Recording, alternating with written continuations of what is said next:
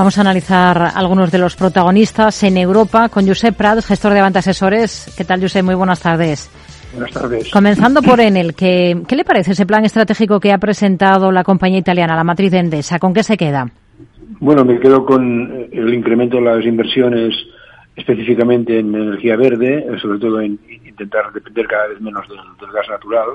Eh, están hablando pues de poder llegar en, en 2025 a un 80 o 90% eh, de las ventas cubiertas con, con generación de, energía que no, que no sea contaminante. Eh, estos son unos 10 puntos más eh, de lo que tienen ahora mismo en un año normal. Y luego, pues también la, la, voluntad de ir reduciendo algo de deuda, porque la deuda, aunque con los estándares de hace unos años no parecía muy elevada, eh, tres veces el PIB, algo, algo más eh, de esta media, que en general es la, la, que tienen todas las compañías eléctricas, con tipos de interés, pues al 3, al 4, al 5% que pueden estar pagando las empresas a largo plazo, esto empieza a ser ya eh, algo más preocupante, en el sentido de que pues un 10, un 15% de vida puede desaparecer vía intereses, ¿no? Uh, por tanto, yo creo que, bueno, reducir deuda, pero mantener las inversiones en energía verde serían las dos, las dos grandes hmm. uh, líneas básicas.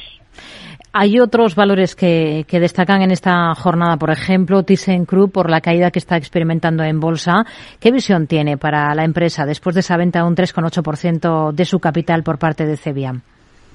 Pero la caída de hoy puede ser imputable a esta venta de un paquete importante. Cuando se vende un paquete importante de golpe siempre pesa sobre la cotización, pero más allá de esto, es cierto que la empresa está con una capitalización bursátil muy, muy, muy baja, pero también es verdad que están pérdidas, ¿no? Es una empresa que, que factura pues más de 10 veces su, su valor bursátil, ¿no? Por tanto, a, a, poco que fuera capaz de recuperar una cierta rentabilidad sobre ventas del 3-4%, mm. uh, pues ya, ya sería una, una excelente oportunidad, pero realmente está con unas previsiones a corto plazo y para el año que viene incluso, pues que siguen manteniéndose en el nivel de beneficio prácticamente cero o algunos cientos de millones de pérdidas. Hoy están las petroleras particularmente animadas. ¿Cuál es su preferida en el sector ahora? Nosotros en cartera solo tenemos una, que es total, eh, pero creemos que en general pues todavía pueden eh, mantener su, su, buen comportamiento que han tenido este año. ¿no? Eh, realmente las petroleras europeas, Total, Repsol, Eni básicamente, son petroleras que en, no necesitan de un escenario de precio del petróleo tan elevado como el que tenemos ahora para justificar su valoración. Con, con petróleo a 50, 60 hmm. serían perfectamente rentables. ¿no? Nosotros creemos que Total es la más, la, la más clara. ¿Qué visión tiene para una compañía como All Funds? Hoy está recortando con fuerza, más de un 10% después de conocerse las ventas que han realizado algunos de sus principales accionistas. Sí, concretamente Credit Suisse ha vendido un paquete muy importante.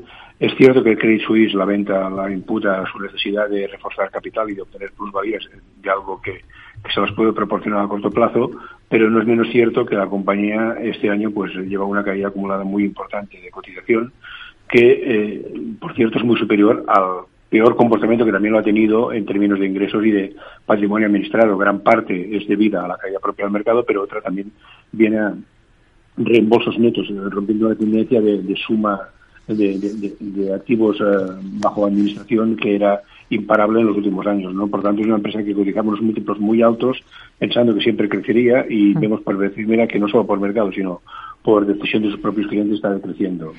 Hoy tenemos en negativo también a Prosus, ha advertido de un deterioro de sus beneficios. ¿Estaría totalmente al margen de un valor como este? Bueno, al final comprar Prosus es comprar Tencent. Eh, el 80% la capitalización bursátil de Prosus ahora mismo es el, valor del paquete del 28% que tiene Tencent. Y entonces lo que, ten, lo que tienes que pensar es si te interesa, si, te interesa invertir en Tencent o no.